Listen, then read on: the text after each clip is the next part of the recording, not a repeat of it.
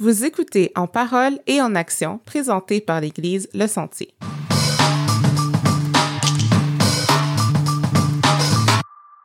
Bonjour tout le monde, bienvenue à un autre épisode d'En parole et en action. Ici Dina Destin et j'ai avec moi aujourd'hui Mike. Ba, ba, ba, ba, je Il suis est de, de retour. retour. Et puis Dina, comment ça s'est passé pour le spécial des femmes? Ça s'est super bien passé. Euh, bon, je me suis ennuyée un peu, mais euh, avec Anne-Catherine, Bah c'était ouais, vraiment le ça. fun. On a eu des belles entrevues euh, sur des sujets féminins. Puis là, j'ai entendu dire qu'il y aurait peut-être un spécial homme. Ben oui, il est mieux d'en avoir un. Là. Là, vous autres, vous avez eu votre spécial de femmes. Nous autres, on va avoir notre spécial homme en quand? juin. En juin. Juin, OK. ouais. Donc, restez à l'affût pour euh, les prochaines écoutes parce que euh, c'est ça, ça s'en vient prochainement. Oui, ça va être partout sur les réseaux. Aujourd'hui, on s'est entretenu avec Elisabeth Le Cavalier. Euh, Ouais. Vraiment super entrevue. Vraiment, c'était très intéressant. Euh, on a parlé de plusieurs sujets, dont euh, la jeunesse d'aujourd'hui. Oui. Elle a un rôle assez important avec les étudiants dans les universités et cégep. Donc, on a parlé de ça. Ouais, on a aussi parlé de euh, l'aspect d'évangélisation puis comment est-ce que c'était différent justement Mhm. aujourd'hui versus dans le temps puis un peu euh, euh, quelle approche maintenant est-ce qu'il faut prioriser? Ouais. puis hey, il y a tellement eu de sujets là. On a parlé de la définition de, du ministère, comment Mhm. on applique ça aussi dans notre vie quotidienne. C'est ça. Fait que, dans le fond, veux-tu nous donner un background sur Elisabeth? Mhm. Oui, je me lance là-dedans. Donc, depuis 2013, Elisabeth Le Cavalier est équipière avec euh, Pouvoir de changer, Power to Change, un ministère étudiant axé sur l'évangélisation et la formation de disciples. Euh, pendant ces années-là, euh, elle a travaillé auprès de nombreux jeunes adultes dans les cégeps et universités du Québec. Elle a aussi apporté du leadership à quatre voyages missionnaires, dont trois en Europe de l'Ouest. Elle poursuit présentement une maîtrise en leadership missiologique au Fuller Theological Seminary. Aujourd'hui, Elisabeth est responsable de la communauté étudiante à Montréal et contribue à des projets en lien avec la mission. Elle décrit son rôle inhabituel et souvent mal compris comme ceci. Aumônière, guide de vie spirituelle dans un établissement non religieux. Donc, euh, on espère que vous allez aimer euh, l'entrevue autant que nous, on a aimé la faire. Oui. Bonne, Bonne écoute. écoute. Donc, bonjour Elisabeth, bienvenue parmi nous à En parole et en action. On espère que tu vas bien. Comment tu vas? Ouais, ça va bien, ça va bien quand même. c'est un beau dimanche aujourd'hui. Oui, Ouais, il c'est fait beau. beau. Mazan? Nous, on se demandait parce que tu décris ton rôle auprès des jeunes comme étant euh, aumônière, guide de vie spirituelle dans un établissement non religieux. Tu dis même que c'est souvent un rôle qui est comme mal compris. Fait que euh, voudrais-tu prendre le, le temps de nous l'expliquer en détail? Yes, avec plaisir. Dans le fond, ce qui est important euh, de, de savoir, c'est que enfin, mon rôle, c'est d'être homo- je, suis- je suis une aumônière missionnaire, OK? Donc, il y a différents types d'aumôniers là, dans la vie. Euh, habituellement, quand on pense à aumônier, on pense à un aumônier d'établissement, tu sais. Euh, Quelqu'un qui travaille auprès d'une prison, tu sais, puis qui est embauché par le gouvernement ou la Mhm. prison en tant que telle pour prendre soin, euh, d'apporter des soins spirituels aux prisonniers, par exemple.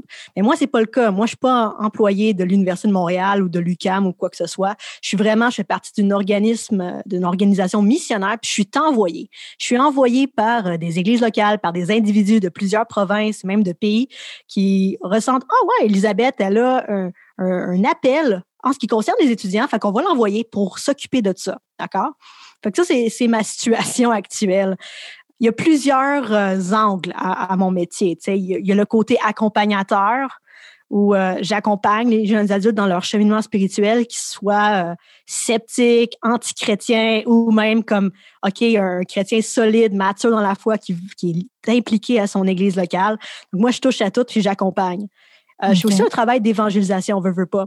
Euh, et, et beaucoup de pré-évangélisation, même en ce qui concerne les non-croyants. Donc, je prépare le terrain pour avoir de belles conversations avec l'Évangile.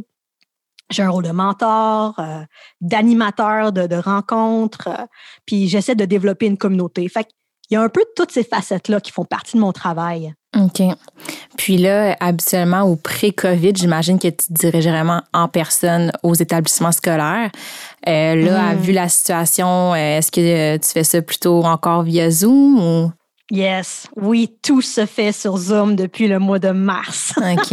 Ah ouais, Euh, hein? pas euh, depuis le mars l'an passé, mettons. OK? Donc, euh, On a eu la chance de faire quelques activités dehors ensemble quand c'était comme permis au niveau du gouvernement. Fait que là, on était bien excités de la chose. Mais ça ne s'est pas arrivé souvent, malheureusement.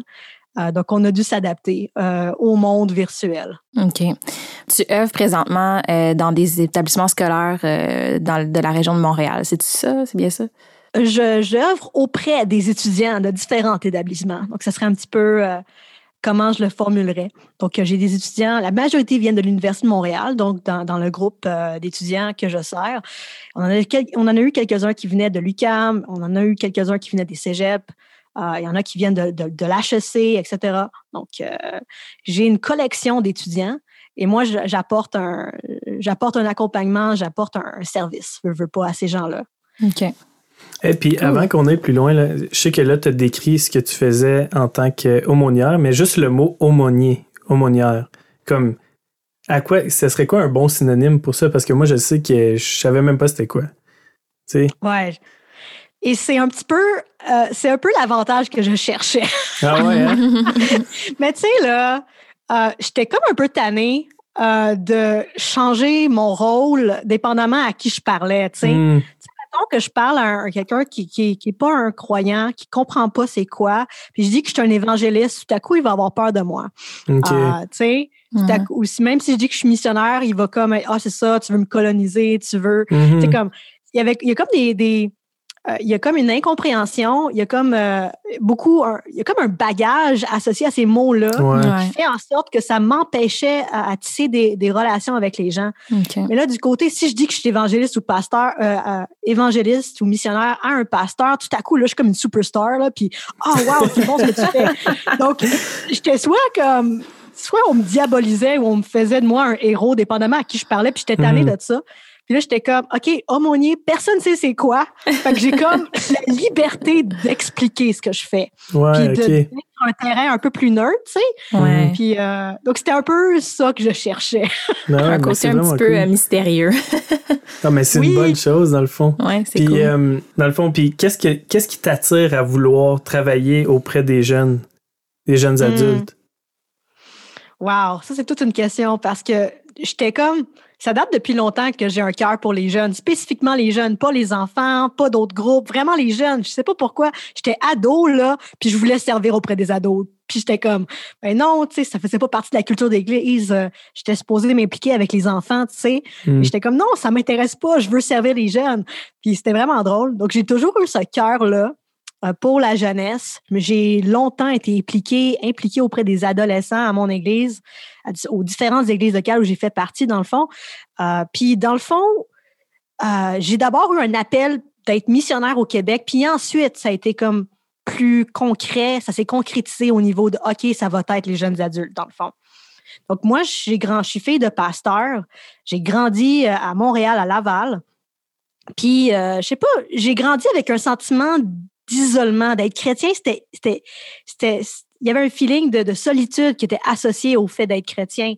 Puis j'étais très, très consciente de ça, puis ça me, ça me décourageait. J'étais comme, puis j'en voulais un petit peu aux Québécois. Tu sais, j'en voulais euh, un petit peu au fait que, ah, les Québécois, le Québec, c'est une terre très dure, là. Tu sais, l'évangile pénètre. Il y a de la misère mm. à pénétrer ici. Puis, tu sais, j'étais comme, je voulais aller n'importe où dans le monde, ça m'intéressait plus, tu sais. J'étais prête à partir en Ontario, j'étais prête à partir dans un autre pays, puis j'étais comme, ah, là, ça va être comme, là, ça va être mieux accueilli, tu sais, mais c'est pas vrai. C'était comme le mensonge que je croyais quand j'étais plus jeune. Mm. Puis, à un moment donné, Dieu m'a vraiment donné un cœur pour le Québec. C'était vraiment drôle, ça s'est passé au travers d'une prédication en ligne que j'écoutais. J'étais à l'extérieur euh, de ma région en train de servir avec un organisme paramilitaire. J'avais pas accès à une église vraiment facilement. Puis à cause de ça, ça m'a forcé d'aller chercher des prédications en ligne et tout pour me nourrir pendant ce temps-là. Et j'ai écouté une prédication qui prêchait, c'était ça a donné comme le 24, là, tu sais, avec la Saint-Jean puis tout, là. Puis le sujet, c'était le Québec. Puis moi, j'étais comme, c'est quoi cette affaire-là, prêcher sur le Québec? C'est pas dans la Bible, c'est quoi ton problème? Et là, j'ai, vraiment, euh, j'ai écouté le message quand même, j'ai fait preuve d'ouverture. Puis à la fin, il y avait une séance d'intercession, une prière que Dieu touche le cœur des Québécois. Et quand la prière était enregistrée, puis quand que la prière a commencé, j'ai fondu en larmes, j'ai fondu en larmes, j'étais démolie, j'ai commencé à pleurer, à, réaliser que euh, j'avais besoin de demander pardon à Dieu pour mon cœur dur, tu sais, que je manquais de douceur, de compassion, que je comprenais pas. Puis je faisais juste juger comme de loin un petit peu. Et à travers ce moment-là, Dieu m'a vraiment, j'ai vraiment ressenti quelque chose dans mon cœur que Dieu venait placer pour le Québec. Donc, j'ai reçu un appel pour le Québec en premier. Mm. Puis ensuite, euh, c'est un peu par découverte, un peu par essai-erreur, je me suis ramassée dans le ministère étudiant. Mm. OK. Puis est-ce que tu dirais, là, parce que tu disais au début un peu la conception qu'on a que le Québec, c'est plus dur à toucher le Québec avec l'Évangile. Euh, personnellement, je regarde euh, les générations d'avant qui ont vécu un peu plus, c'est comme nos grands-parents qui ont vécu un peu les abus de ça. Puis, tu sais, veux, veux pas, nos parents, je pense qu'il y a quand même un impact à cause qu'ils ont comme vécu l'impact que ça a eu pour leurs parents. Mais pour la mhm. génération d'aujourd'hui, vraiment comme ceux qui sont plus jeunes, comme notre âge ou même ceux après nous, euh, je me dis que c'est quand même une différente dynamique. Là. Je sais pas si Ah, vraiment. Totalement. Puis, ouais, ça, c'était comme ma compréhension, ma vision des choses quand j'avais quoi, 16, 17 ans, là, tu sais. Mm. Donc, mm-hmm. ma compréhension a changé depuis. Mm-hmm. Euh, et oui, totalement, ce que tu décris est vrai, là, Mike. Il y a vraiment une différence générationnelle. Si tu parles à quelqu'un euh, de l'âge d'or, puis tu parles du christianisme, c'est pas la même chose que si tu parles à quelqu'un qui a, qui a 17 ans aujourd'hui. C'est ça, aujourd'hui, dans le fond, sont moins ils connaissent beaucoup moins ça parce que vu que les grands-parents n'ont pas parlé aux parents ou qui ont eu une réticence, après ça, les parents, ils n'ont jamais senti le besoin vraiment de, d'aborder le sujet avec leurs enfants. Fait que nous, on se retrouve la génération qui est comme, tu sais, on connaît rien de ça. Fait que c'est un peu, ça revient un peu comme avant, je dirais, avant que le Québec ait connu ça. Fait que ça repart de complètement nouveau. Puis dans une dynamique de même, est-ce que, euh, dans le fond, c'est quoi l'avantage que tu vois qu'on a en tant qu'évangéliste, aumônier ou peu importe? Ouais, il y a une expression en anglais que j'aime beaucoup, là, puis que je sais pas c'est quoi l'équivalent en français, mais c'est comme, tu sais, have a clean plate, là. C'est comme tu mm-hmm. commences à partir à zéro, c'est une remise à neuf. Puis là, tu peux aborder ces sujets-là, puis c'est nouveau. Il n'y a pas de il y a moins, euh, tu sais, des fois, euh, avec certaines personnes qui ont vécu, qui ont été blessées dans l'Église, tu leur parles du mm-hmm. christianisme, puis il y a comme un, il y a comme des mauvais souvenirs attachés à mm-hmm. ça. Hein? Il mm-hmm. euh, faut dealer avec les mauvais souvenirs. Mais là, la plupart des gens n'ont pas, ils n'ont aucun souvenir en fait. Mm. Ils ont peut-être une notion très vague que ah oui, l'Église catholique sont comme les gros méchants dans l'histoire du Québec, mais c'est tout ils savent pas c'est quoi. Même tu leur parles de Jésus, puis des fois ils savent même pas de qui je parle, comme de quel Jésus parles-tu? Comme Jésus dans ma classe, comme qui est hispanophone, comme c'est qui. ouais, ça. Euh, ils savent sérieusement pas de quoi je parle. Et, et, là, tu vas vraiment comme aux racines. Tu sais, tout le, bagage judéo-chrétien, il en, il en reste pas grand-chose. Tu sais, j'ai déjà parlé à une étudiante, puis elle, euh, ça fait euh, peut-être cinq ans, et tu sais, elle venait de, de, recevoir Jésus, de prendre une décision de suivre Jésus. Euh, là où elle était dans sa vie. Puis à un moment on a une discussion sur le péché et tout, puis et tout ça. Et là, le moment qu'elle a réalisé que la jalousie, c'est un péché, hein, je pensais que c'était bien. C'est comme, tu sais, c'est vraiment, là, on va, on, reprend vraiment tout à mm-hmm. partir du début, là, puis je peux plus présupposer des choses mm-hmm. par rapport à ce que la personne croit ou ne croit pas. Et même maintenant qu'il y a tellement d'opinions, right? Dans notre, dans notre, dans notre euh, tellement de perspectives dans la communauté. Donc, quand je parle de Dieu, je dois m'attendre à ce que si je parle de Dieu avec quelqu'un, euh, personne euh, numéro un va pas avoir la même définition de Dieu, la même mm-hmm. image de Dieu que la personne numéro deux. Donc, je dois constamment m'adapter à la personne devant moi. Je peux pas présupposer dans sa tête Dieu, c'est ça. Il y a quand même un gros travail relationnel aussi là, dans ce que tu fais, là, d'apprendre à connaître vraiment la personne, puis ses points de vue, puis de où elle part, puis tout ça, d'établir une mm-hmm. base, déjà à la base. Mais en premier, c'est quand même important là, de ce que tu viens de mm-hmm. décrire. Totalement. Comme la première étape, même on, a un, un, petit modèle qui nous aide là, dans l'évangélisation pour savoir, OK, la personne est rendue où, puis c'est quoi nos prochains pas avec la mm. personne. On a un modèle qui est inspiré d'un livre qui s'appelle I Once Was Lost euh, et c'est une équipe de staff euh, avec Interversity aux États-Unis qui se sont posé la question quel est le parcours d'un jeune postmoderne euh, vers Jésus? Ça ressemble à quoi? Ils ont fait 1000 entrevues puis ils ont trouvé c'était quoi les thèmes. Puis de ces thèmes-là, ils ont établi, ils ont déterminé un modèle en cinq étapes. Donc, c'est cinq seuils pour arriver à Jésus. OK? Mm. Puis le premier seuil, c'est de faire confiance à un chrétien.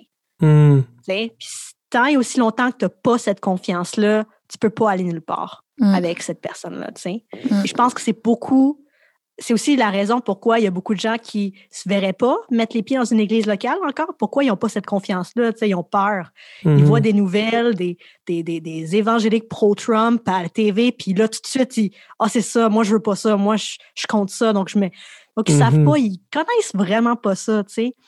Et là, nous, on, on établit un premier contact.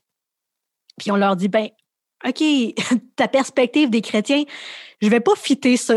je vais pas fitter ta perspective des chrétiens. Je fitterai pas ce stéréotype-là. Mhm. Je veux te démontrer que je suis une personne bien normale. Euh, je veux pas te juger, c'est pas ça mon but. Puis je veux t'aimer. Mhm. Puis, euh, puis quand ils réalisent Ah ouais, ces gens-là sont nice, euh, je peux leur faire confiance. Euh, ça, c'est comme la première étape. Mhm.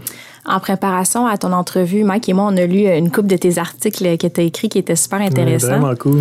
Puis euh, il y en a un, euh, en fait, euh, qui s'in- qui s'intitule Ce qu'il faut savoir sur les milléniaux. Tu sais, tantôt, on parle de- depuis tantôt, on parle des postmodernes, les générations, tout ça. Puis, euh, je cite, il y a quelque chose que tu dis que les barrières des postmodernes, à la fois en Jésus, ne s'inscrivent pas dans la raison, mais plutôt dans les émotions. Est-ce que tu voudrais développer ta pensée là-dessus? Yes. Euh, c'est une observation que j'ai faite. Je dis pas, puis en, en- en disant ça, je suis pas en train de, de mettre un contre l'autre non plus. Là. Je- Mhm. On est des êtres rationnels, avec des émotions, avec un corps et tout ça. Là. Je suis pas en train de vouloir découper ça. Euh, et je suis pas en train de dire que, euh, en tout cas, que, que dans le fond, tout ce qui est plus rationnel, ça a moins de valeur. Non, c'est pas exactement ça. C'est juste que euh, les postmodernes sont beaucoup dans l'émotion. Ils sont beaucoup dans l'expérience.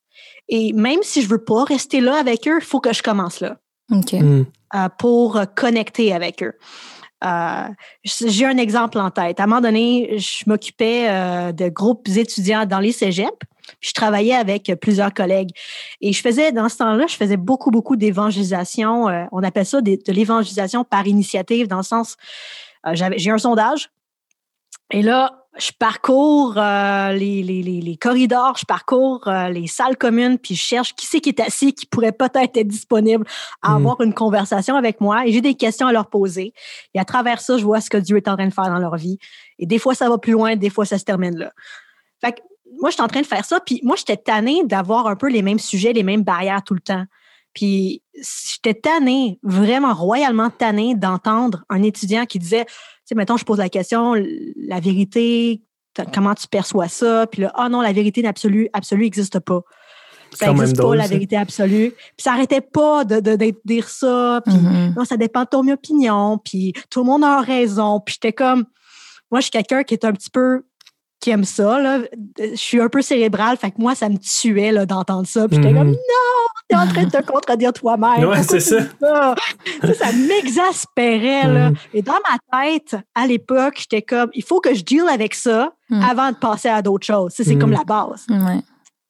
Là, à un moment donné, je suis en train de parler à une de mes collègues de cette frustration-là que je vivais avec ces conversations-là. Et elle me dit, mais pourquoi tu fais ça? Tu sais, ils disent toute la gang, ils vont dire qu'ils sont des relativistes, morales, puis tout, là. Mais il n'y a pas personne qui vit de même. Donc, gaspille pas ton temps là-dessus. Mhm. Va plutôt dans leur expérience, va plutôt dans ce qu'ils vivent. Mhm. Euh, et là, j'étais comme, OK. Donc, finalement, je, je décide d'adopter cette approche-là. Prochaine conversation que j'ai sur le campus, euh, là, je m'assois, puis là, euh, il y a une des questions que je pose, elle me répond, ah non, la vérité absolue n'existe pas. Et là, je prends une grande respiration, puis je dis, d'accord. Prochaine question. je continue comme si, OK, too bad. Ouais. Je vais pas mourir sur ce comb- champ de bataille-là. Tu sais, je vais passer à un autre Mhm. numéro. Et au final, je réalise que cette personne-là, elle, elle a une profonde soif de justice et qu'elle cherche ça activement dans son monde et elle le trouve pas. Mhm. Elle est Mhm. profondément désatisfaite des options qui se présentent à elle. Là, je réalise, wow, là, là, j'ai accès à son cœur. Et là, là, je peux lui dire l'Évangile.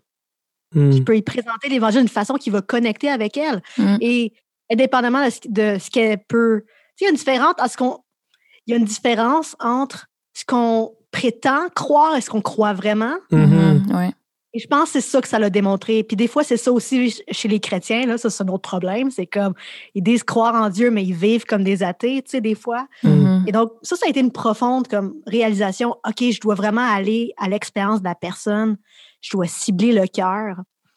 Ah, puis c'est ça que je veux dire euh, dans le sens que, euh, donc, la citation que tu as dit tantôt, là, euh, vraiment au niveau de, de les, obstacles des postmodernes s'inscrivent dans, dans, les émotions. Je, je, suis en train de. Euh, je veux vraiment euh, je sais pas comment l'expliquer, mais c'est de ça que je parle. OK? De connecter dans. Oui, je comprends ce que tu veux dire. De connecter vraiment avec euh, la personne avant d'aller, puis de dire des. des, des, ben, pas des théories, là, mais des, des vérités ou genre euh, des mm-hmm. concepts un peu plus euh, théologiques. Tu sais, c'est vraiment d'aller rencontrer la personne où est-ce qu'elle est, puis d'en apprendre sur elle, puis de connecter là, à ce niveau-là, au niveau du cœur, puis de ce qu'elle vit. Wow, tu as fait un très beau travail de synthèse. Merci de m'avoir compris. ah ben merci. Je suis pas toujours claire quand, quand, euh, quand je parle. Tu sais, je, je, parle, Mais je te comprends. Je clair. Qui... Ouais. Non, c'était vraiment bien. Je, je, pense que c'est vraiment bien que tu l'aies comme clarifié parce qu'à la lecture de ce, ce passage-là, tu sais, puis tu le dis très bien là, que comme personnellement, tu n'es pas en train de dire que c'est la vérité, mais tu le dis comme personnellement, toi, c'est ce que tu as vécu. Puis juste à écouter ce que tu mm-hmm. viens de dire, je repense à des discussions que j'ai eues avec des gens, puis moi aussi, je sais que je suis comme très rationnel, en voulant dire que je stocke à ce moment-là quand comme je confronte avec quelqu'un par rapport à un point que je suis comme, ben tu viens de te mm-hmm. contredire, puis là, c'est juste comme de rester dans le rationnel, puis de pas descendre au mm. cœur, parce que, comme tu l'as dit, bien souvent, c'est comme des barrières que les gens mettent pour pas avoir à aller plus, plus, euh, plus deep, comme on dirait, plus profond, mm, puis creuser. C'est comme des réponses faciles qui vont faire en sorte qu'on reste à la surface puis qu'on n'ait jamais vraiment besoin d'aborder à la source. Fait que non, c'est comme ce que tu viens de dire, c'est c'est vraiment euh, comme moi je suis comme wow là. ça décrit vraiment bien comment est-ce que même nous en tant que chrétiens il faut passer par de ces barrières là pour vraiment se rendre au comme au cœur de la personne, tu sais. Parce que si on fait juste rester mm. dans les débats, il n'y a jamais personne qui gagne un débat. Je sais pas si, tu sais, quand on rentre dans un débat, là, c'est tout le monde garde tout le temps son opinion, puis on part, puis j'enlève rien que Souvent, on peut, être blessé aussi, là. Ouais, mais c'est les débats, on finit, puis on est fâché. Hein. C'est ça. Mais je dirais que souvent, les gens vont faire ça, puis là, c'est à nous, justement, de pas réagir, même si on le sait que c'est pas vrai. Tu sais, de, mm-hmm. justement, comme tu dis, de pas réagir, puis de juste se dire, ben, on passe à la prochaine étape, tu sais. Comme mm-hmm. Jésus, je pense que même si lui, il professait des vérités, puis c'est quand même Jésus, j'ai pas l'impression qu'il entrait dans des débats avec les gens, puis commençait à s'estiner. Il faisait juste dire ce qui était la vérité, puis il passait par-dessus mm. ce que les gens. Je veux juste qu'on prenne un petit temps pour euh, peut-être définir un peu, là, quand on parle des postmodernes puis des milléniaux, comme nous trois ici, on mm. serait considérés comme des milléniaux, ou, ou à, à, travers quelle, quelle tranche de cette génération-là tu travailles, dans le fond? Je travaille avec les plus jeunes et je travaille avec les plus vieux de la génération Z. OK. Ça, c'est quelle tranche d'âge? Si on essaie de mettre. Ah, maintenant, euh, génération Z, les plus vieux sont en deuxième année d'université en ce moment. Ils ont peut-être 18, 19 ans. OK. OK. Donc, c'est plus rendu des milléniaux. Mais la raison dans mon article, je le définis aussi, euh, je mentionne, OK, parce que le contexte de l'article, c'est que c'était une commande. C'est une de mes amies dans le ministère qui dirige euh, l'Association des fermiers chrétiens du Canada au Québec. Euh, puis là, elle me demande, écoute, euh, j'aimerais ça mieux comprendre euh, les jeunes. Peux-tu m'écrire un article sur les milléniaux?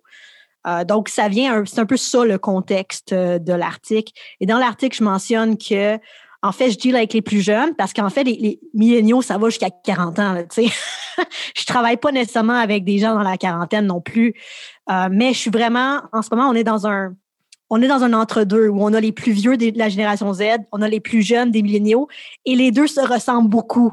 C'est difficile à, à tracer. La, frontière est pas full définie. Ouais, c'est pas full défini, là. Euh, les deux ont, des caractéristiques similaires. Euh, mais il y a des différences. Si tu regardes les, milléniaux tout court, puis les, les, Z tout court, il y a des différences. Mais là où je travaille, c'est vraiment j'ai des Z qui ont des caractéristiques de milléniaux, puis j'ai des milléniaux qui ont des caractéristiques des Z, tu sais. Hmm. Donc, c'est un peu plus flou en ce moment, mais ça va se clarifier. Ben, merci. Je voulais juste qu'on clarifie ça Avant de passer à la prochaine étape. Ce que j'allais dire, c'est à la lumière de tout ce qu'on vient de dire là, euh, euh, avec ce que tu avais mentionné dans ton article, tu sais, ce serait quoi maintenant notre approche? Je pense que toi, tu as mentionné euh, une approche apologétique émotionnelle. Est-ce que tu pourrais nous clarifier un peu euh, c'est quoi, puis nous dire peut-être même un exemple? Euh, comment tu le mets en pratique? Comment est-ce que tu aborderais, dans le fond, la situation, sachant que ça s'inscrit plus dans l'émotionnel que dans la raison? Mmh. Mais dans le fond, l'exemple que j'ai donné tantôt, c'est un exemple de ça en quelque sorte. Mmh. Je veux connecter avec la personne, je veux la laisser s'exprimer. et c'est drôle, on dirait que tant et aussi longtemps qu'ils n'ont pas fait ça, je peux pas les amener plus loin. Mmh. Euh, ils ont besoin d'être entendus, de, se sentir acceptés, aimés, peu importe ce qu'ils croient. Puis ensuite, maintenant que c'est un safe space, là, on peut cheminer ensemble, là, on peut considérer les mm. prochains pas. Euh, et, c'est vraiment de ça que je parle. Tu sais, je l'ai mis en guillemets là, dans l'article parce que j'étais comme, je sais pas comment le décrire. Euh, puis j'essayais de comme, dans le fond, je parle d'une apologétique qui prend en considération l'être humain dans son entier, comme dans son ensemble. Tu sais. Mm-hmm. Donc, on a un être humain. Et je dis ça parce qu'au niveau des, des milléniaux, des, de la génération Z, j'ai remarqué qui, surtout les Z, OK, ça va être très particulier des Z, euh, il y a une certaine fragilité, OK? Euh, émotionnelle. Il y a une certaine fragilité émotionnelle, une fragilité psychologique euh, qui fait partie de leur expérience, puis qui est peut-être propre à eux, puis qui n'est pas vraiment présent dans les autres générations. J'ai déjà partagé, j'ai déjà fait, euh, j'ai déjà passé en entrevue une personne. Là, je posais des questions sur euh, la vie spirituelle, sa, perspective là-dessus. Puis, tu sais, à première vue, elle avait l'air vraiment très rationnelle. Tu sais, elle avait vraiment l'air comme, ah, moi, je, la vérité, c'est important pour moi. Puis, elle, elle, débattait un peu avec moi, tu sais. Fait que moi, souvent, je vais m'adapter à la personne devant moi, je vais m'ajuster. Ah, oh, la personne semble aimer ça, débattre. Je vais, je veux pas débattre non plus, mais je vais, OK, tu veux des arguments? Sure. Mm-hmm. tu sais, euh, moi aussi, j'aime ça jouer avec les idées. On peut jouer là-dessus ensemble si tu veux. Donc, mais à un moment donné, dans la conversation, ben, je vois que la, tension augmente, mais je comprends pas pourquoi qu'elle augmente. Tu sais, je suis comme, qu'est-ce qui se passe? Il y avait de quoi de bizarre. À un moment donné, elle part à pleurer. Hmm. c'est vraiment weird, c'est vraiment awkward. Tu es en train de, de, de demander à la personne, c'est quoi ta perspective sur Dieu, euh, sur le sens de la vie et tout, la condition humaine, puis elle mm-hmm. part à pleurer comme qu'est-ce qui se passe? c'est comme toute mêlée. En plus, j'étais avec quelqu'un d'autre, puis l'autre personne était aussi mêlée que moi. On n'a rien vu venir. Mm. Puis là, on fait comme, mais ça va? Qu'est-ce qui se passe? Est-ce qu'on t'a offensé? Puis on s'en est pas rendu compte? Comme, parle-nous. Puis là, elle était comme, je veux pas parler de ces sujets-là, je veux pas parler de ces sujets-là. Hmm. J'ai une amie, elle est suicidaire, je sais pas quoi faire, j'ai peur pour elle. Puis je veux juste tellement pas penser à ça en ce moment. Hmm. Hmm. Puis là, j'ai réalisé que pour certains étudiants, ce sujet-là était anxiogène. Et c'est triste. Et j'ai comme, OK, comment tu fais pour amener quelqu'un, aider quelqu'un à s'approcher de Jésus quand ce sujet-là, ce département-là leur fait peur? Et je suis comme, wow, OK, qu'est-ce que je fais? Qu'est-ce que je fais? Et ça m'a juste fait réaliser, OK, je dois y aller avec douceur. Pas que j'ai manqué de douceur, je pense que je savais même pas qu'est-ce qui se passait dans sa vie, je ne pouvais pas deviner. Donc, c'était comme, on a, on a juste terminé la rencontre en priant pour son ami, puis on hmm. s'est excusé, puis on s'est en allé. C'était comme, qu'est-ce que tu veux faire? Euh, mais j'ai juste réalisé, ah, wow, il y a une fragilité. Ouais. Et, euh, et je pense que beaucoup de ces concepts-là, théologiques, ces vérités bibliques, ça doit être vécu en relation. Et dans l'article, je parle beaucoup, beaucoup du besoin de communauté, mm-hmm. d'appartenir à une communauté, puis qu'avec la communauté, ces gens le peuvent changer. Euh, et euh, donc, c'est ça que je veux dire un petit peu. Je pense à ces histoires-là quand que je parle d'aborder ou de, de tenir en, de garder en tête l'état émotionnel de la personne devant moi? Je sais pas si ça fait du hmm. sens. Ah oui, oui, oui, vraiment. Il y a plusieurs choses, plusieurs éléments dans ta réponse que, qu'on pourrait aborder, mais dans le fond, je pense que pour nous, en tant que chrétiens, euh, il y a quelque chose qui a dit, tu sais, la personne, le refus de vouloir penser ou que ces sujets-là sont anxiogènes, c'est que pour hmm. nous, en tant que chrétiens, c'est on a tellement une paix, puis à cause de notre espérance en Christ, on a tellement une paix qui nous anime que ça peut nous paraître bizarre ou on peut oublier parfois que justement, tu sais, les gens peuvent vivre leur vie sans nécessairement savoir ce qui s'en vient. Puis, hmm. soit qu'ils l'ignorent, puis que pour eux, bon, ben, la vie continue, ou justement, ils ont une peur qui s'installe quand tu sais pas, puis tu commences à réfléchir à ça. Fait que euh, c'est vrai, c'est intéressant. Pour nous, j'ai l'impression que c'est comme un peu acquis, là, dans, en tant que chrétien, puis c'est vraiment quelque chose qui est réconfortant dans la vie de tous les jours, dans toutes les situations qu'on qu'on a dans la vie. Fait que c'est vrai que c'est un élément que je comprends pourquoi c'est anxiogène, tu sais. Ou des, de se poser, de pas, de pas vouloir réfléchir à ces questions-là. Je comprends aussi pourquoi la personne est devenue émotionnelle tout ça, tu sais. Fait que ouais, non, c'est intéressant. Ouais, je dirais que chacun réagit un peu euh, à sa façon parce que je me souviens que mm-hmm. moi, avant d'être chrétien, ça, pour moi, c'était un sujet que moi aussi j'aurais dit comme rationnel. Mais dans le fond, quand j'ai vu que j'avais pas toutes les réponses, quand je me faisais poser des questions à ça, je suis devenu fâché un mm. peu. Puis là, pour moi, c'était juste comme, vu que j'ai pas de réponse, tu sais, c'est comme je veux pas l'aborder. Mm-hmm. je, je suis correct de l'aborder tant que je le sais. Mais là, quand j'avais plus de mm-hmm. réponse parce qu'on me posait des questions encore plus profondes, j'ai comme eu une frustration puis j'ai dit je veux plus parler de ça. Ouais, tu t'es renfermé. Ouais, genre, je me suis comme renfermé. Fait que je peux comprendre un peu ce que t'expliques, Elisabeth, euh, mm-hmm. le fait qu'il est en surface. Puis là, après ça, quand tu vas un petit peu plus creux, il y a comme une réaction qui sort un peu face à ça. Mais tout pour dire que cette réaction-là que moi j'ai eue me poussait à vouloir avoir des réponses pour être capable de mhm. défendre un peu mon opinion. Là. Mhm. Puis ça s'est juste ça donné que finalement, comme Dieu m'a pogné dans le détour. Là, parce que, mais tout pour dire qu'on ne sait jamais, même quand on a des réactions, Dieu peut faire quelque chose avec ça. Ouais. Absolument. ouais. Puis tu sais, je pense aussi que euh, la façon que vous avez terminé l'interaction aussi de prier puis encourager, c'est tellement beau. Puis je pense que c'est important. Là. Peut-être c'était pas le but de, de votre questionnaire ou cette journée, vous aviez un but de comment on aimerait aborder ces sujets-là, puis tout ça, puis ça vous a pris par surprise. Mais ça a tellement démontré l'amour de Dieu du fait que vous avez fait comme, hey, OK, qu'est-ce qu'il y a? Puis, tu sais, je m'excuse, puis écoute, on va prier, puis on va t'encourager. Mm-hmm. Tu sais, juste ça, c'est déjà mm. tellement beaucoup, là, tu sais, d'avoir pris le temps de, de s'attarder à, à, sa peine, puis d'avoir prié ensemble. Je pense que ça démontre une belle façon aussi de démontrer l'amour de Dieu, là. Hmm. Vraiment cool. Hmm, ben merci. Je reçois ça. Puis c'est encore comme quand je pense à comment servir les jeunes adultes, là, je pense beaucoup à cette histoire-là. Hmm. C'est pas la seule, mais c'est peut-être la plus émotionnelle que j'ai vécue. Euh, puis encore aujourd'hui, ça m'arrive de me poser la question est-ce que j'ai bien fait ça? Comment si je j'aurais à revivre ça, qu'est-ce que je ferais différent, tu sais? Je pense qu'à un moment donné, c'est comme on, doit suivre le Saint-Esprit dans la conversation. Mm-hmm. Puis on, veux, pas, on apprend en échouant. Mais ben oui, ben c'est Je suis pas en train de dire que j'ai échoué non plus, là, mais ça fait partie de l'apprentissage, je veux pas. Puis je pense que ça, c'est une des choses que les jeunes adultes ont besoin. Tu sais, un adulte n'apprend pas comme un enfant. Non, c'est ça. Euh, et je parle beaucoup de l'importance du dialogue euh, auprès des jeunes adultes. À cause de ça, ils ont besoin de comprendre le pourquoi avant d'aller mm-hmm.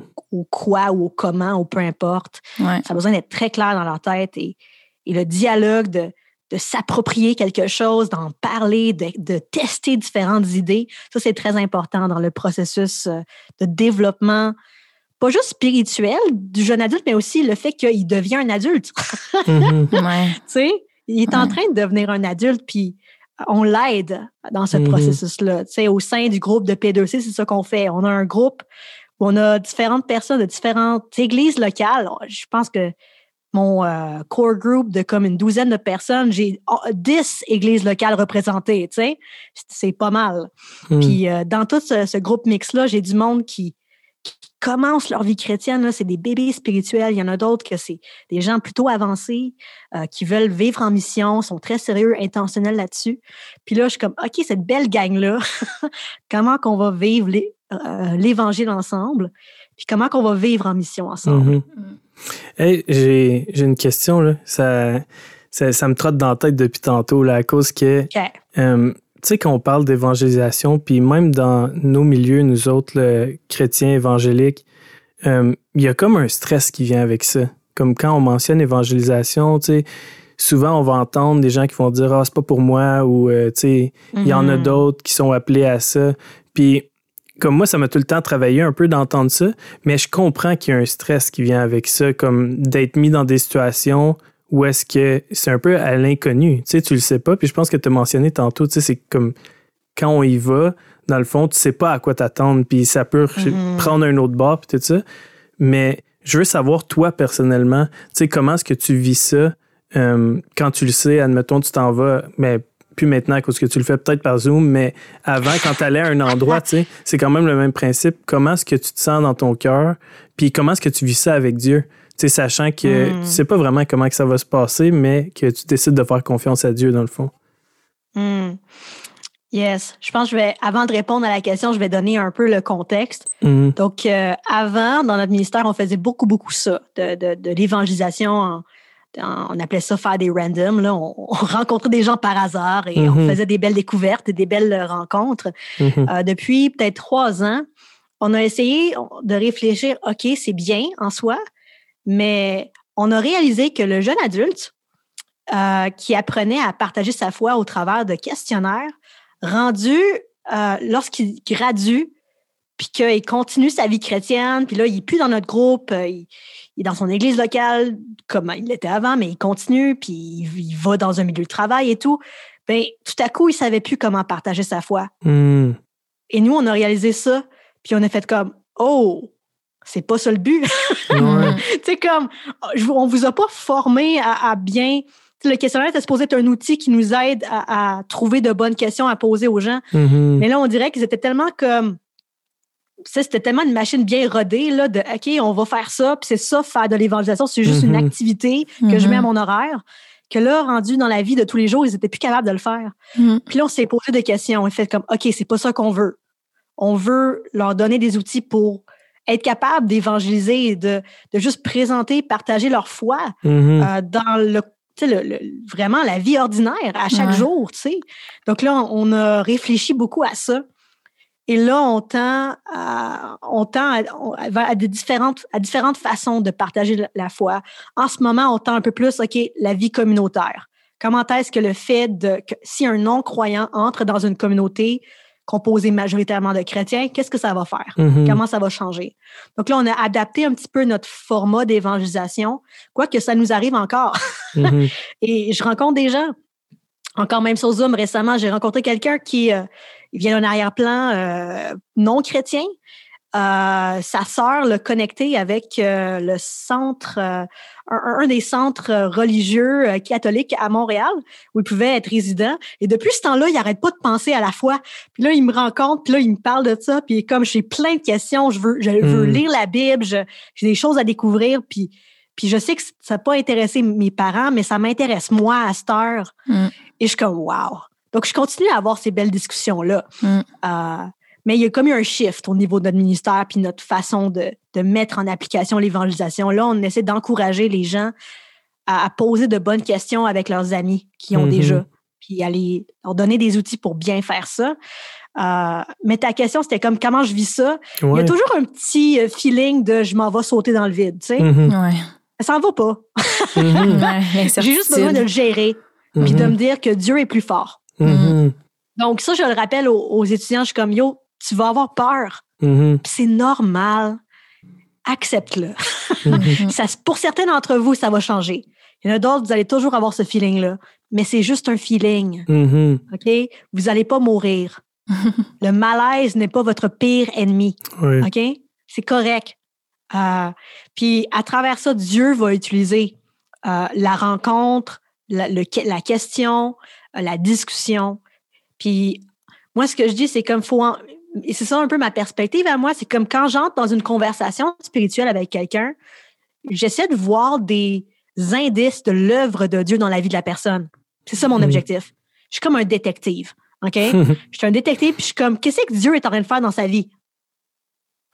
Et si je pars à la recherche de cette question-là, je veux trouver cette réponse-là, là, ça- je, vais me trouver, je vais trouver plein de choses. Là. Mm. Euh, puis ça me permet de voir, OK, qu'est-ce qu'il est en train de faire dans la vie de sa- cette personne-là? Comment moi, je peux me joindre à son œuvre qui est déjà Mm. en train de se faire? Tu sais, des fois, en, en tant que missionnaire, on pense, oh, j'amène l'Évangile avec moi. Puis Jésus était pas là avant moi, tu sais. Mhm. Mais c'est pas ça. Jésus est à l'œuvre dans la vie de la personne déjà, Ouais. même si des fois c'est une œuvre invisible. Mm. Mhm. C'est vrai. Mais euh, donc, je suis comme, OK, ouvre.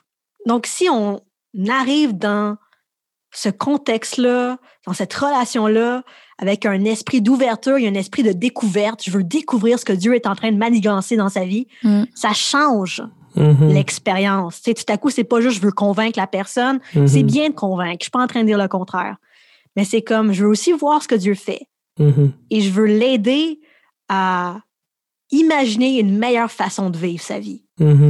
Je pense que l'histoire de Jésus, l'histoire de l'Évangile, c'est une meilleure histoire que les histoires que cette personne-là va croire. Mhm. Et donc, c'est un petit peu ce Ah, mais as-tu pensé à ça?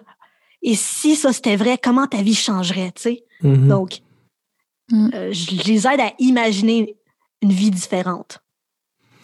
Hey, c'est vraiment cool, qu'est-ce que tu dis? Parce que, comme moi, dans mon cœur, il y a tout le temps eu le désir que euh, l'éva- l'évangélisation, puis là, peu importe les, les façons ou les contextes, là, même si c'est juste de parler à quelqu'un au travail, puis à un ami à l'école, tu sais, mais d'être game de l'aborder ou d'être game de poser des questions ou, tu sais, puis de pas justement mettre ça sur « Ah non, moi, je suis pas un évangéliste » ou, euh, tu sais, peu importe. Fait que moi, je trouve ça super beau, tu sais, puis je pense que le monde, faut qu'il l'entende que comme c'est pas parce que on va dire tu es un évangéliste que tu plus cette petite euh, crainte là en dedans de toi comme si les évangélistes dans le fond ils ont pas ça puis c'est Mhm. comme une confiance en, en Dieu le hors pair mais c'est plus justement une confiance qui fait que tu es prêt à y aller même si c'est pas comme un chemin déjà tout pavé pour toi tu sais puis moi, je trouve ça super beau. Puis ça, me- ça, ça me fait penser à l'histoire avec. euh, l'histoire qui me vient en tête, tu sais, dans, dans les évangiles, c'est vraiment l'histoire de Pierre, tu sais,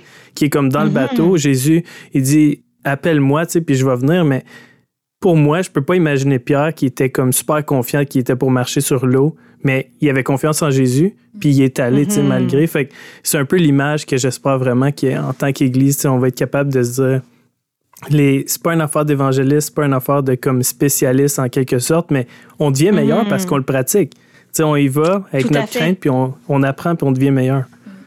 Que, Tout à fait. Puis il y a mon pasteur qui dit souvent que c'est pas la quantité de ta foi, c'est pas ça qui est important, c'est l'objet de ta foi, en qui tu places ta confiance. Mm.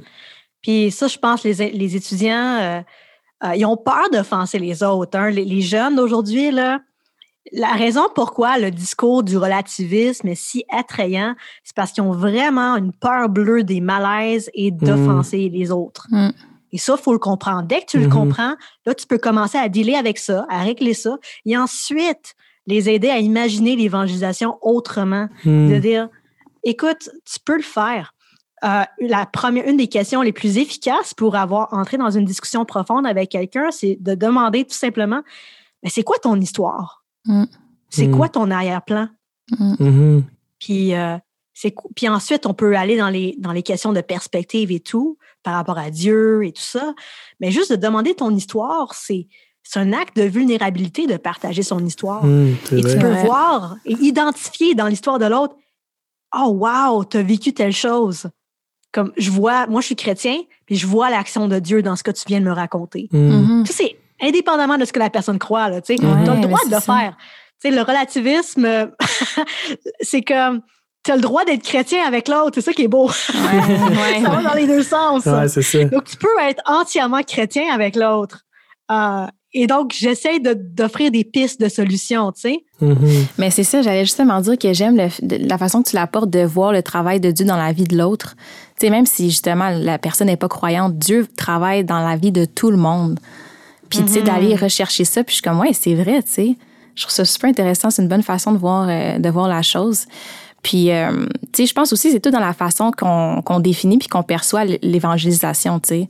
Comme depuis tantôt, on parle, puis là, je, je- je me questionne un peu à l'intérieur de moi, puis je réalise que l'autre fois au restaurant, j'étais avec une de mes super bonnes amies, puis j'ai fait de l'évangélisation, mais tu sais, je voyais pas ça comme ça. Tu sais, mais on parlait de comme notre identité, puis tu sais, moi, j'ai dit, ben moi, je suis 100 certaine que je, suis- je la fille de Dieu, puis que le Saint-Esprit habite en moi, tu puis j'ai j'ai expliqué ça, puis maintenant, je suis comme, hey, mais dans le fond, c'est c'est de l'évangélisation, Ouais, ça, c'est ça, pas 100%. aller faire du, pas nécessairement faire du porte-à-porte, là, tu sais, il y a différentes façons de, de l'appliquer, puis ouais, c'est cool.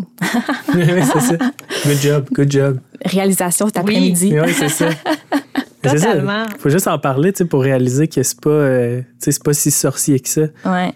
Puis d'enlever un peu le voile qui est là-dessus, là, qui, je pense, qui bloque beaucoup de personnes à même considérer, tu sais, juste Ouais. par peur ou par inquiétude ou comme tu dis, de pas vexer les gens. Mais, tu sais, je pense que c'est super beau comment tu le dis. Nous, on a le droit d'être chrétien à 100%, tu sais, puis de le vivre, puis de l'expliquer. Mhm. Tu sais, comme la personne vit sa vérité à 100% elle aussi, tu sais. Puis elle va nous le Ouais, dire, ouais, puis elle va le... Fait que non, je trouve ça vraiment cool. Ouais, c'est nice. Fait que dans le fond, justement, la prochaine question, euh, elle parle aussi de, de notre mission en tant que chrétien, puis tout ça. Euh, c'est par rapport à trois articles que tu avais écrits sur le mode de vie euh, missionnel. C'était comme une continuité euh, sur euh, une idée qui parle de euh, l'endroit où Dieu nous a placés, puis notre présence dans euh, le moment présent. Voudrais-tu, dans le fond, nous expliquer qu'est-ce que ça représente pour toi, le mode de vie missionnel? Dans le fond, euh, ça a commencé un petit peu à travers. Je pourrais prendre différents fils de différents points de départ, tu sais. Euh, mais à un moment donné, je, je l'explique aussi dans le premier article, je pense. J'étais en train de lire la Bible, j'étais en train de lire l'Évangile de Luc, et c'était comme la période de l'Avent, tu sais, cette période-là avant Noël. Mhm. Donc là, l'incarnation et tout ça, on pense beaucoup à ça, on pense beaucoup à la venue de Jésus et tout dans ce monde, et de qu'est-ce que ça veut dire pour nous en tant que croyants. Puis je me suis posé la question un peu bêtement, genre, c'était-tu vraiment nécessaire? Comme j'essayais, tu sais, tu réfléchis, là, tu, Mhm. tu médites, tu vas en profondeur, tu vas tester un peu tes prédispositions. Puis là, je faisais ça avec euh, euh, justement l'évangile de Luc dans les premiers chapitres. J'étais comme, pourquoi est-ce que Jésus est venu? Tu sais, puis je me, je me le reposais encore. Puis je suis comme, j'essayais de comprendre, puis je priais par rapport à ça. Puis j'ai comme réalisé que il n'y a pas de mission sans rapprochement Mhm. tu peux pas juste faire la mission de loin puis te tenir à l'écart. Tu sais, Mhm. Jésus il est devenu corps, il est devenu, il, il a- il a pris forme, une forme humaine, euh, il, a, il a acquis la chair, des os et tout ça. Mhm. c'est comme, wow, c'est radical. Ouais. C'est comme je vais devenir un être humain comme eux, mais je vais pas avoir la nature pécheresse et puis tout. C'est Mhm. comme je vais faire ça pour que je vais vivre, je vais vivre une vie euh, de parfaite obéissance pendant 30 ans. Pendant 30 ans, il n'a pas fait de, de ministère à proprement parler de ce qu'on pourrait définir comme étant ministère, tu sais, Mhm. de ce qu'on peut savoir, du moins, selon les évangiles. Puis c'est comme, mais qu'est-ce qu'il a fait pendant 30 ans? C'est comme, puis pourquoi Mhm. que il a pas juste comme été droit au but, là, tu sais? Je posais ces questions-là, puis je suis comme, wow, il a appris la culture, c'est enraciné dans la Mhm. culture, dans l'expérience humaine. Puis je suis comme, je suis tellement tentée en tant que, que personne qui travaille dans le ministère, je suis tellement tentée de juste y aller droit au but, puis de pas, euh, pas avoir de niaisage et tout ça. Puis j'oublie des fois que hey, j'ai besoin d'apprendre la culture de la personne en face de moi. Mhm. J'ai besoin de m'enraciner, j'ai besoin de savoir qu'est-ce que la personne vit, Mhm. de vivre aussi ce qu'elle vit en quelque sorte. Ouais. J'ai réalisé que la raison pourquoi les missionnaires avant, ben oui, ils prenaient des bateaux puis se rendaient dans d'autres pays, c'était pas juste pour aller partager l'évangile, c'était pour vivre là. Mhm. Ils s'attendaient pas à, Mm. à revenir après, right? Ils vivaient là, ils prenaient un billet, un ticket, puis c'est fini, ils revenaient plus. Mhm. Tu sais? Puis là, je réalisais, oh, wow, il y a comme une proximité, il y a un, un rapprochement qui est tellement beau. Et je pense qu'on le vit un peu. On, on voit le besoin de ce rapprochement-là depuis, ça fait un an qu'on est tous sur Zoom, qu'on se, on se garde tout à distance, Ouais. puis on le ressent. Mhm. Ouais. On ressent qu'il y, a- qu'il y a de quoi qui manque dans notre vie humaine. On n'a pas été créé pour ça. Mhm.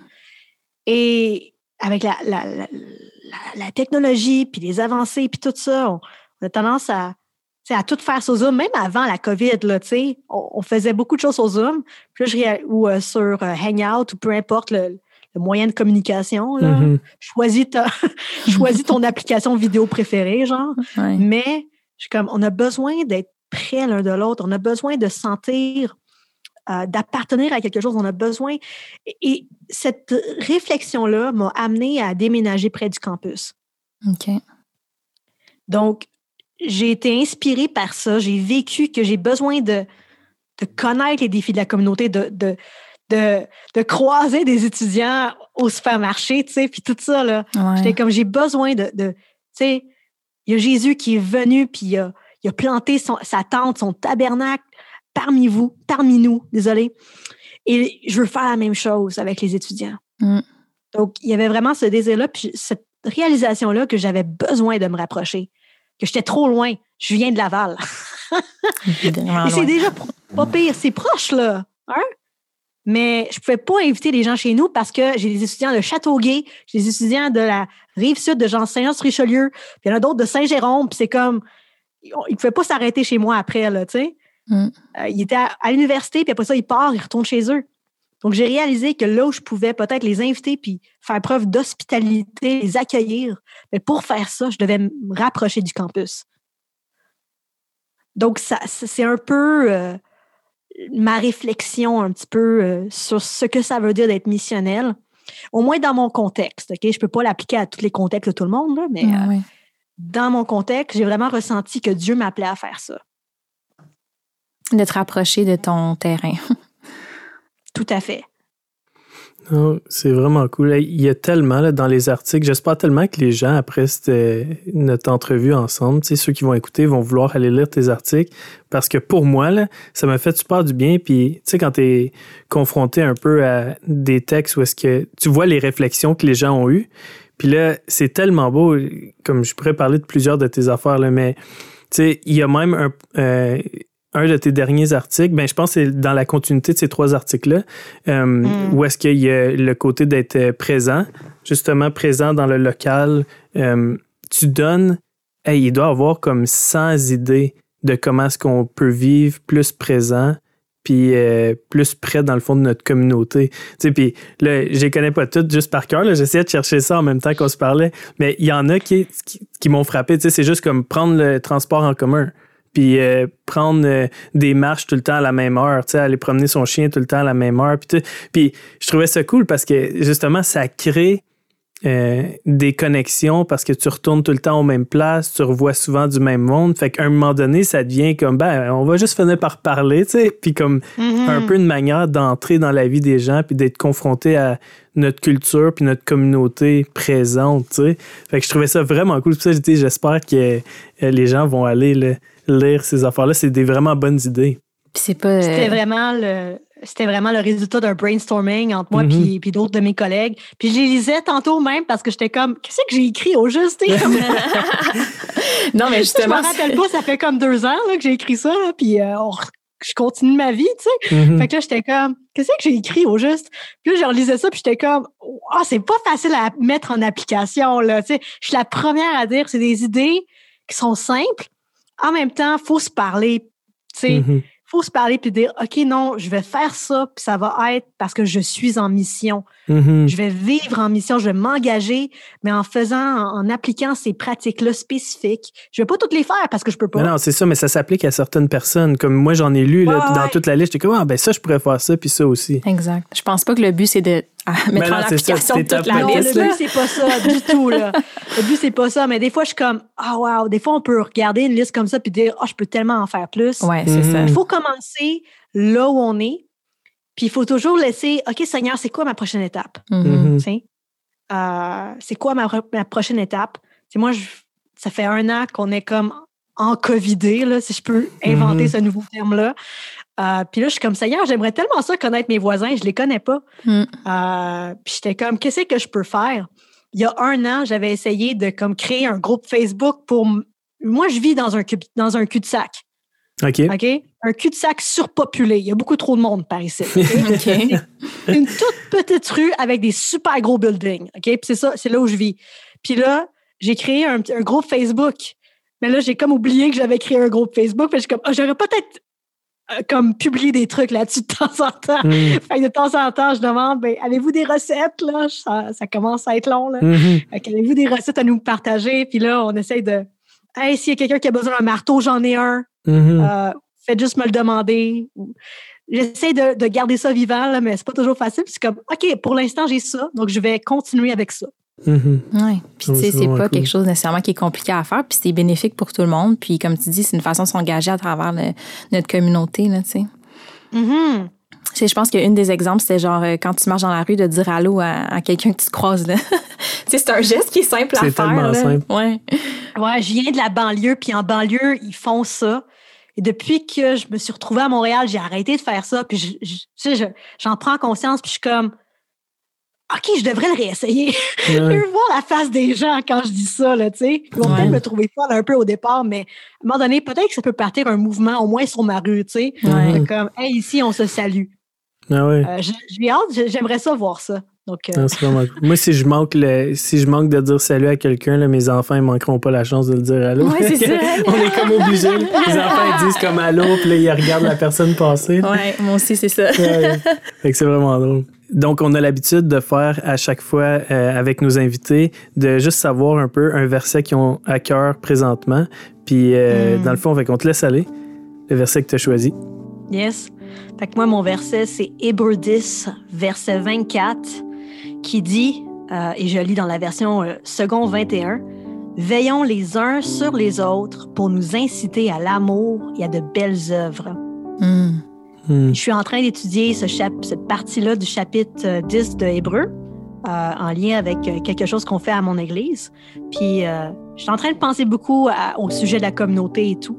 Euh, puis, je suis comme, wow, c'est pas juste de, oui, soyez ensemble, oui, rassemblez-vous, mais c'est comme, non, non, il faut s'inciter à l'amour, nos bonnes œuvres les uns les autres. Puis, c'est comme, c'est très, tu sais, on participe à ça ensemble. Mm. Je participe à la vie de l'autre aussi, tu sais, en Mhm. l'encourageant. Il y, a, il y a cette vision-là que je trouve très attrayant et très beau. Vraiment. Ça, C'est vraiment un beau verset.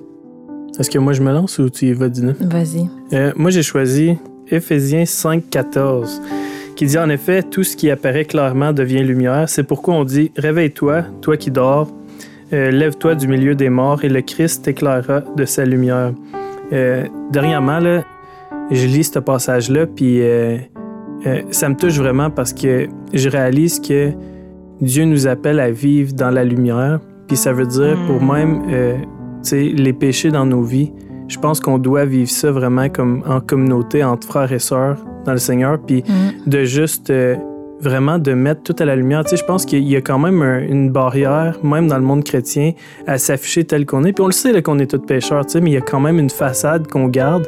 Puis je pense que euh, faut briser cette façade-là, tu sais, puis de se dire vraiment Hmm. comme moi je deal avec ça, moi je deal avec ça, mais de juste le mettre à la lumière parce que en enlevant euh, ces choses-là qu'on cache dans nos vies, tu sais, puis les mettre dans la lumière, c'est là que Dieu peut vraiment faire quelque chose. C'est comme de, de le péché perd son pouvoir juste parce que maintenant on peut tout le comme le vaincre ensemble ou euh, fait que non ce, ce passage-là dernièrement là, il me travaille fort puis c'est comme une prière que j'ai vraiment pour l'Église qu'on puisse être Hmm. de plus en plus vrai les uns envers les autres, puis euh, de, de- comme sans jugement, puis de s'aimer dans le fond comme Christ nous a aimés. Aussi Ouais, simplement c'est que ça. C'est vrai, puis comme Ouais. que justement, c'est un peu en lien aussi avec le verset que tu viens de nous dire, Elisabeth, c'est de par amour puis d'aimer. Puis fait que quand quelqu'un euh, peut arriver avec un péché ou peu importe, ou de l'accepter puis de pas juger, là, tu sais, ça c'est d'aimer. Euh, pour ma part, j'ai choisi Proverbes 3, 5 et 6. Confie-toi en l'Éternel de tout ton cœur et ne t'appuie pas sur ta sagesse. Reconnais-le dans toutes tes voies et il aplanira tes sentiers. Hmm. Ouais, un verset euh, qui fait toujours du bien à lire. Ouais, vraiment. Sais, de, de, de, de se confier, puis euh, par rapport à des difficultés, par rapport à des joies, peu importe, puis que Dieu euh, est là pour nous, peu importe les, les chemins ou les idées ou les, les plans qu'on a. Mais de Mhm. vraiment que, que ça passe par lui en premier, tu sais. Mhm. Amen. Vraiment cool. Amen. Eh ben merci beaucoup pour ton temps avec nous, Elisabeth. C'était vraiment le fun de te parler. Mhm. Vraiment, j'ai vraiment trippé. Ouais. Une belle discussion. Ouais, puis euh, pour nos auditeurs, on va mettre euh, ces articles dans les, dans les notes de l'épisode. Oui, pour aller lire ça, c'est ça. Fait que- merci beaucoup. Merci de m'avoir invité. Puis euh, euh, moi, j'ai, ça a été une belle découverte pour moi, votre podcast. J'ai hâte d'écouter les autres. Puis de- à travers même ces entrevues-là, d'apprendre à mieux vous connaître, vous deux, parce que on se connaît pas encore Non, super mais bien. c'est Non, ça. c'est vrai. Plus que je jase avec vous, le plus que j'ai hâte de, de mieux vous connaître, au fait. Mhm. Donc, Ouais. euh, moi, j'ai hâte de continuer ça. Cool. Oui, Hey, cool. Merci de nous Ben, encourager. Bon, ben salut. Ciao. Salut! Un grand merci à nos auditeurs pour votre écoute. Le balado est disponible sur Apple Podcasts, Spotify, Stitcher et toute autre application de balado.